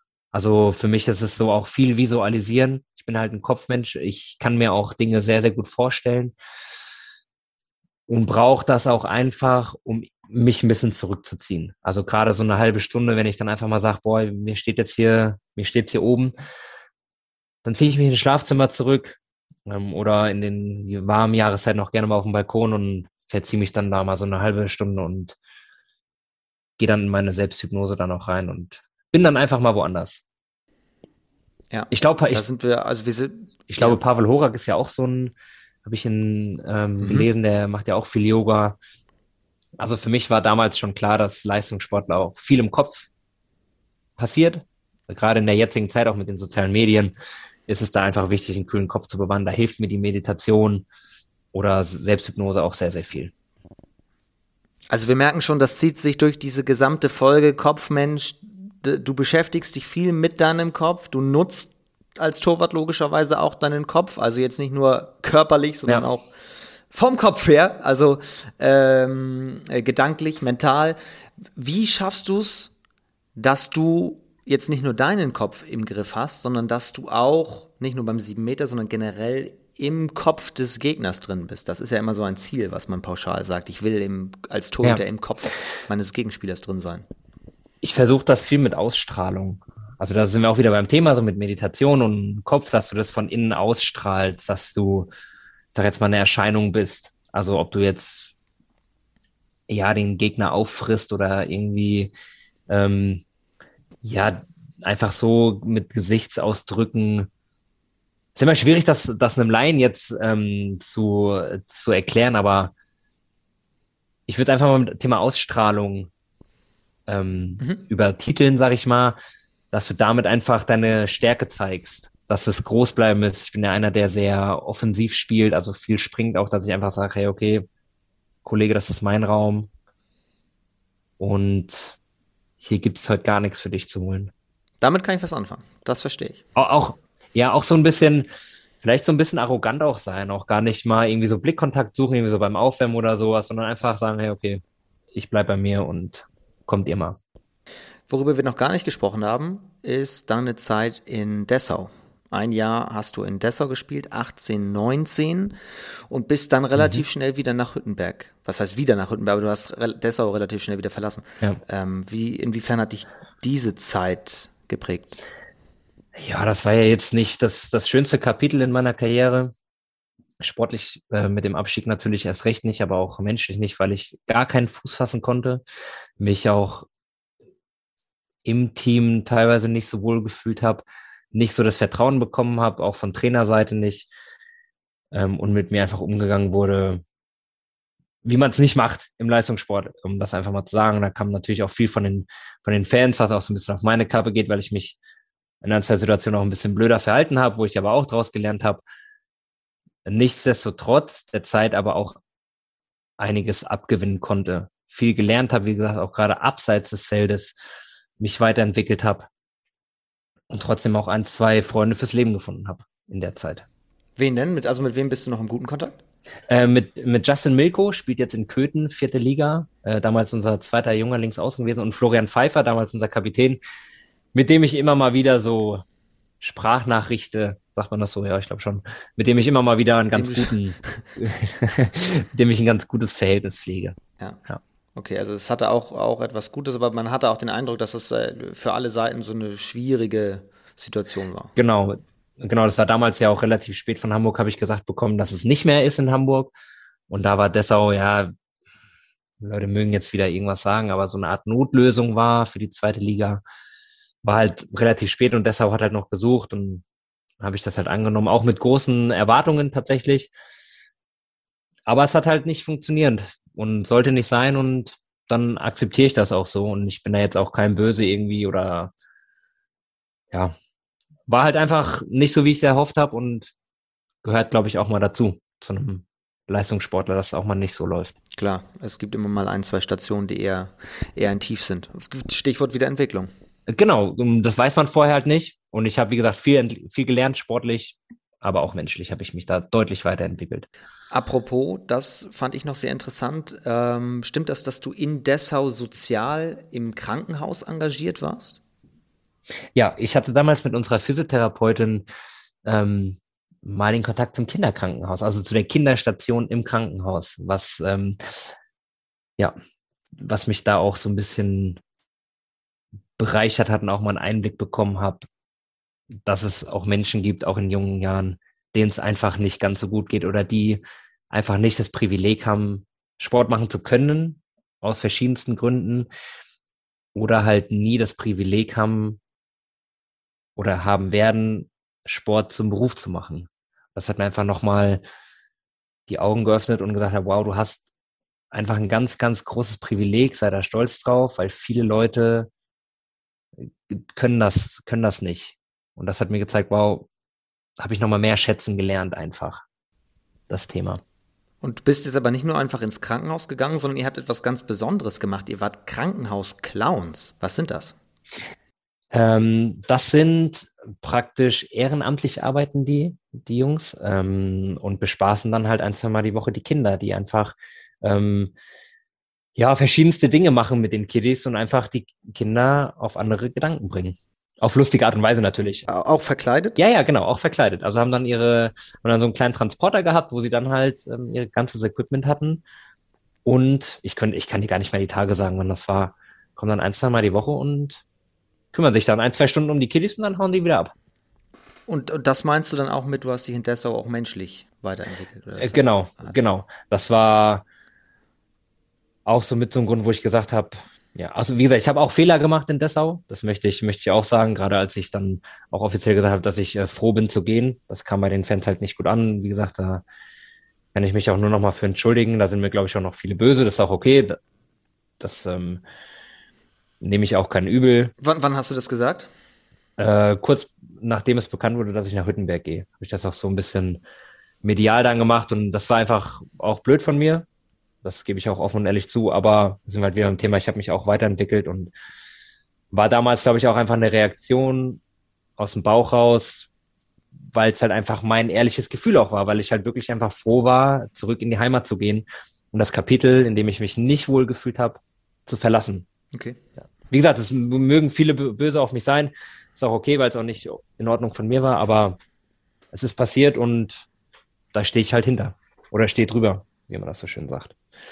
Dann verlassen wir auch dieses sportlich dunklere Kapitel, sagen wir mal, setzt einen Punkt hinter. Seit 2019 in Hüttenberg, hast du schon erzählt, bist du extrem glücklich. Ich zitiere nochmal euren sportlichen Leiter Florian Laut, der äh, gesagt hat zum Thema Vertragsverlängerung auch, wir glauben, dass Domi in den nächsten Jahren sich noch steigern kann, zu einem verlässlichen Rückhalt wird oder verlässlicheren Rückhalt wird. Wir wissen, er ist sehr ehrgeizig und kann uns dabei helfen, unseren Weg in der zweiten Liga weiterzugehen. Wo führt der A für Hüttenberg hin, wo führt der B für dich hin, wenn du eben sagst, ich hätte eigentlich Bock, Champions League zu gewinnen, der B-Pokal, deutscher Meister? Ja, wo führt der Weg für Hüttenberg hin? Ähm, das ist, glaube ich, immer schwierig zu sagen. Also klar, wir haben Ziele, ähm, wir haben den jüngsten Kader in der zweiten Liga, glaube ich, mit einem Schnitt von 24, 24 Jahren. Da geht es einfach darum, dass wir attraktiven Handball spielen, dass wir junge Spieler, jetzt gerade wie Philipp Schwarz, wie Niklas Theis auf halb rechts, ähm, Tristan Kirschner, den ich angesprochen hatte, auf rechts außen, dass wir die Jungs einfach an den Leistungssport ranführen können. Was heißt wir? Also der Verein, als wäre ich da jetzt irgendwie jemand, der was zu sagen hätte, aber dass ähm, der Verein an sich solche jungen Spieler für den deutschen Handball einfach attraktiv macht. Dass man vielleicht auch Sittenberg sagt, okay, wir sind vielleicht halt auch ein Sprungbrett für junge Spieler, die dann vielleicht ein Angebot auch von größeren Mannschaften bekommen und sagen, hey, okay, guck mal, der ist durch die Hüttenberger Jugend gelaufen. Ähm, sei es ein Dominik Mappes, sei es ein Janik Hofmann, sei es ein Konstantin Poltrum, die man ähm, einfach mit Hüttenberg ja in Verbindung bringt oder ähm, äh, Ragnar Johansson, der auch beim BHC der Linkshänder dann nochmal gespielt hat. Also es sind ja viele Namen, wo die du mit Hüttenberg einfach in Verbindung bringst, wo du dann als Verein, glaube ich, auch stolz sein kannst und sagen, hey, guck mal, was wir für Jungs ausgebildet haben. Und ich glaube, das ist halt langfristig der Weg von Hüttenberg, sich halt einfach zu etablieren, dass wir das können. Das haben wir gezeigt, uns da oben festzusetzen. Und ähm, ich glaube, das ist auch jeder Mannschaft bewusst. Und ich glaube, jede Mannschaft kann auch, wird auch sagen, oh, Hüttenberg, da müssen wir aufpassen, wenn die kommen oder wenn wir zu denen fahren. Also ich glaube, wir haben uns schon in die Köpfe auch ein bisschen gespielt, der Leute. Und dein Weg? Ja, dass meine Ziele ambitioniert sind, das weißt du. Ich meine, du begleitest mich jetzt auch schon seit, seit sechs Jahren, ja, nee, noch länger. Sieben, acht Jahre kennen wir uns jetzt, glaube ich, auch schon mittlerweile. Dass meine Ziele groß sind, das, das weiß auch jeder. Das, das wissen die Leute auch in Hüttenberg. Ich bin auch kein Fan davon, irgendwie irgendjemandem was zu versprechen und dass man seine Karriere irgendwo beendet oder nie wechselt oder man wechselt auf jeden Fall. Da bin ich ja einfach kein Fan von. Ganz klar, mein Ziel ist es, Titel zu gewinnen irgendwann in ein paar Jahren. Das habe ich einfach, das muss man sagen, in Kiel in die Wiege gelegt bekommen. Da ging es nur um Titel. Da ging es nur darum, maximalen Erfolg zu haben. Das hat mir Dominik Klein auch immer eingetrichtert. Er hat gesagt, ich, wir wollten immer mehr und immer mehr. Und das hat sich einfach, das ist so dieses THW-Gehen, was ja so, so ähm, gerne zitiert wird, oder auch bei den, bei den Bayern im Fußball, dieses FC Bayern gehen, sodass dieses Trikot einfach ein bisschen mehr Last hat, weil da, da wirst halt nur an Titel gemessen. So. Und das ist mein Ziel, auch einfach mal sagen zu können, okay, ich bin deutscher Meister geworden, habe die Champions League gewonnen und bin halt ein bester oder bin der beste Torwart auf der Welt. Und da, das ist mein Ziel, das ist meine Ambition. Und ja, da arbeite ich halt Tag für Tag für und stehe halt Tag für Tag dafür auf, dass ich sagen kann, hey, ich habe diese Schale bei mir im Wohnzimmer stehen. Oder die Medaille, eher gesagt, bei mir im Wohnzimmer hängen. Ja. Hast du ja auch. Äh Deswegen aber, aber, aber man, Entschuldigung, wenn ich unterbreche, aber man darf da, darf nicht vergessen, oder das soll jetzt nicht so rüberklingen, dass ich irgendwas auf Biegen und Brechen versuche. Also ich fühle mich in Hüttenberg absolut wohl. Das haben, haben wir von am Anfang schon gesagt, dass ich meinen Vertrag auch nicht umsonst verlängert habe ich mich aber, wie gesagt, jeden Tag einfach weiterentwickeln will und immer besser werden will, Tag für Tag. Und da ist Hüttenberg einfach für mich eine gute Adresse. Wenn du sagst, du hast mit Dominik Klein auch noch sehr viel Kontakt, ähm, wo, worüber tauscht ihr euch aus? Ach, wir tauschen uns über ganz, ganz viel aus. Mini hat äh, mich auch gefragt, ob ich beim Handballcamp mal helfen will. Das hat im Sommer leider nicht geklappt, macht ja in Bayern da seine Handballcamps. Ähm, es hat leider nicht geklappt, weil wir Vorbereitung hatten. Und ja, über wie es ist, Titel zu gewinnen. Da habe ich ihn mal ganz offen gefragt. Da hat er mir eine Viertelstunde eine Sprachnachricht geschickt und wie das so ist und ähm, ja, auch einfach mal über seine Familie, wie es seiner Familie geht, ähm, wie es seinen Kindern geht. Ich habe das ja auch so mitbekommen, wie, wie der Kleine groß geworden ist in Kiel. Ja, meine Mama ist ja auch ein ganz großer Fan von ihm und ja, ich mag Mini einfach. Mini ist ein herzensguter Mensch und bin froh, dass ich ihn an meiner Seite habe als Mentor. Auch so ein bisschen, ich möchte das schon so nennen. Ähm, wenn ich mal irgendwie einen Tipp brauche, menschlich, kann ich ihn einfach anrufen und sagen, hey Mini, was mache ich denn am besten? Wo er immer, egal um was es geht, eine passende Antwort hat. Die hattest du heute auch. Die hattest du heute auch in dieser äh, sehr, sehr durchaus kopflastigen Podcast-Folge. Wir waren ja. heute im Kopf unserer Zuhörenden, im Ohr und im Kopf dementsprechend. Ja. Ich möchte allerdings noch keinen Punkt setzen, denn wir hatten vorhin so schön dieses Ranking-Spiel mit Top 3. Deswegen mhm. würde ich das gerne zum Abschluss noch einmal mit dir spielen. Ich habe ein paar Kategorien hier und du sagst mir deine Top 3. Gerne. Und wir starten immer bei Platz 3 bis zum ersten Platz. Mhm. Gesellschaftsspiele. Was sind deine Top 3? Mr. X, also Scotland Yard auch genannt, mhm. ähm, wird wahrscheinlich für viele auch ein Begriff sein, wo du einen Jäger, äh, vier Jäger hast oder je nachdem, mit wie vielen Leuten du spielst und einer muss halt immer abhauen. Das spielen wir sehr gerne auch mit ihren, ähm, auch mit der Schwester von, von meiner Freundin, auch mit Merlin Fuß. Ähm, als er noch hier in Hüttmerk war, haben wir eigentlich jeden Sonntag einen Spieleabend gemacht, wo auch die Leo, also sprich Merlins Freundin dabei war. Es waren immer sehr, sehr schöne Runden. Ähm, dann noch ein, zwei andere Freunde aus Hüttenberg, die dann dabei sind. Dann ähm, auf Platz zwei, schwierig, weil es viele Spiele gibt. Ähm, wenn ich jetzt einfach mal auf unsere Spielerunde beziehe, äh, Schwimmen, also das Kartenspiel Schwimmen. Und auf Platz eins halt mit meiner Freundin Kniffel, weil wir eigentlich fast jeden Tag drei, vier Runden kniffeln. Dann weiß ich, dass du sehr belesen bist. Was sind deine Top drei mhm. Bücher?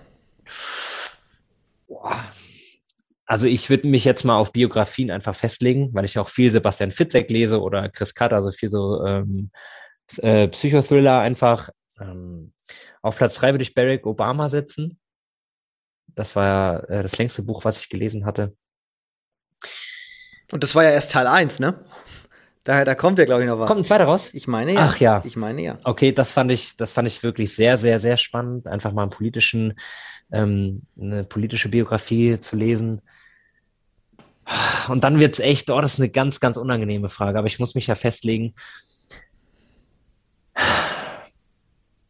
Auf zwei würde ich Sebastian Schweinsteiger setzen, also die Biografie von Schweini, das auch ein ganz, ganz, ganz großer Sportler war oder auch immer noch, nee, hat seine Karriere beendet, ne? Schweini? Ja, ja, ja, ist ja jetzt Fernsehexperte. Jetzt blamier ich gerade ein bisschen. Basti Schweinsteiger. Stimmt, Entschuldigung, Entschuldigung. Und Platz eins, ja, schwierig. Ich habe so viele tolle Biografien gelesen. Ich ähm, nehme aber ganz klar Andrew Agassi. Äh, das ist eine Kategorie, hat ähm, Ian mir geschenkt zum Geburtstag und Ian hat ganz, ganz, ganz viel geschwärmt von dem Buch und ich so, ja, es wird eine Biografie sein. So, okay. Und ich kann es wirklich jedem empfehlen, dieses Buch zu lesen, gerade wenn man, so wie du bist ja auch im Tennissport so ein bisschen drin. Ich weiß nicht, ob du es gelesen hast. Noch nicht. Federer habe ich gelesen dieses Jahr. Ja, das habe ich auch geschenkt bekommen von der Schwester meiner Freundin. Aber lies bitte Andrew Agassi. Okay. Es ist wirklich eine Biografie, die nimmt dich von der ersten Seite an mit.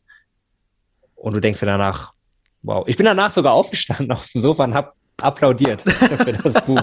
Weil es wirklich, meine Freundin saß auf dem Sofa und sagt, ja, die hat dann gesagt, du bist eigentlich bescheuert oder was? Ich klatsch für das Buch. Es war einfach ein großes Ding. Ja. Krass. Ja, okay, ist auf, ist auf dem Zettel hier. Weihnachten mhm. steht ja auch bald vor der Tür. Insofern ja, kann er auf, genau. auf die Wunschliste mit drauf. Haben wir das doch auch schon abgehakt. Ähm, letzter Punkt. Top 3 Songs, die du am liebsten hörst. Boah. Das, da muss ich ein bisschen überlegen. Boah, da muss ich mir gerade mal ein bisschen Hilfe suchen von meinem, von meinem Handy einfach mal so auf die Schnelle, weil ich habe wirklich sehr, sehr viele Lieblingslieder, die ich, äh, die ich höre. Ich bin ein großer U2-Fan, ähm, auch durch, auch durch meinen Papa. Deswegen würde ich äh, Beautiful Day von U2 ist, glaube ich, ein Song, den, der ist in aller Munde, den, den wird jeder kennen. Ja, und dann äh, wird es schon schwer. Ich finde von äh, Sido und Bushido aus dem ähm, Album 23 Haus aus Gold, finde ich einen coolen Track. Ich weiß nicht, ob dir der was sagt. Ähm, wie gesagt, Deutschrap ist jetzt nicht für jeden was, aber das, den würde ich mal auf Platz zwei setzen. Und auf Platz eins boah, jetzt wird's natürlich, ist natürlich schwierig. Ähm, da gibt so viele Lieder aus dem Bauch raus. Ich, mu ich muss jetzt aus dem Bauch raus ähm, entscheiden, was mir aber doch auch durchaus schwierig fällt. Jetzt hast, jetzt hast du mich. Jetzt hast jetzt, du jetzt habe ich dich. Aber du kannst mich. ja auch bei zwei bleiben. Das ist ja wirklich nicht.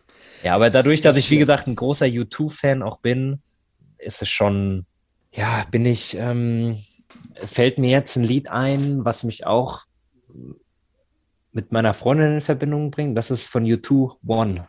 Das Lied One. Ähm, das ist so ein Lied, was wir zu unserer Anfangszeit eigentlich sehr, sehr oft gehört haben.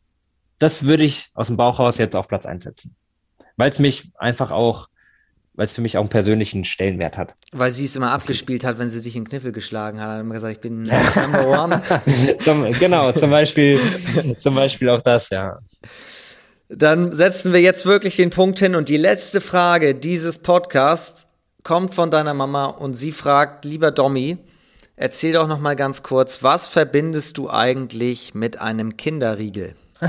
oh Gott, die, es, es ist, äh, oh Gott, oh Gott. Ja, was verbinde ich mit dem Kinderriegel? Viel, viel Geschrei, viel Gebrülle. Und ich, jetzt lacht meine Freundin gerade, die sitzt hier im Wohnzimmer. Ich bin wirklich sehr benibel, also sensibel, was das angeht, wenn ein Kinderriegel oder auch ein Duplo gebrochen ist, wenn es noch eingepackt ist. Ich kann ein Kinderriegel nur essen, wenn es im Ganzen ist. Wenn du mir auch heute ein durchgebrochenes Kinderriegel hinlegst, ich packe das aus und das ist in zwei Teile, esse ich das nicht. Keine Chance. Nee, Kannst geschmacklich ist ja auch komplett verändert. Ist ja auch ganz anders. Es, genau, ja, der, genau, danke dir. es ist einfach was anderes. Ähm, und auch als Kind, ich glaube, meine Mama hätte mich damals am liebsten erschlagen, was sie mir immer so erzählt hat. Kann ich auch verstehen. Ich habe es zum Verrecken nicht gegessen, wenn das kaputt war. Aber warum denn nicht? Keine Chance. Ich habe keine Ahnung, weil ich halt einen an der Waffel habe, wahrscheinlich. Nein, weil du ein Kopfmensch bist. Punkt. Genau, ja. Und mein Kopf hat mir gesagt, kaputtes Kinderriegel muss nicht sein. So. Muss einfach nicht sein. Das war und ist Danke, Mama. Danke. ja, ich sage auch Danke an dieser Stelle an deine Mama für die Anekdoten.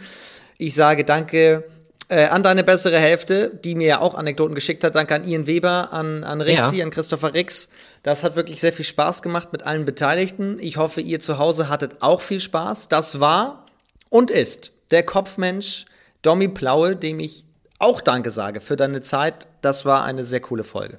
Ich habe zu danken. Es war mir ein inneres Blumenpflücken mit dir. Wie immer, wenn wir was zusammen machen, haben wir immer eine coole Zeit gehabt. Es hat äußerst viel Spaß gemacht.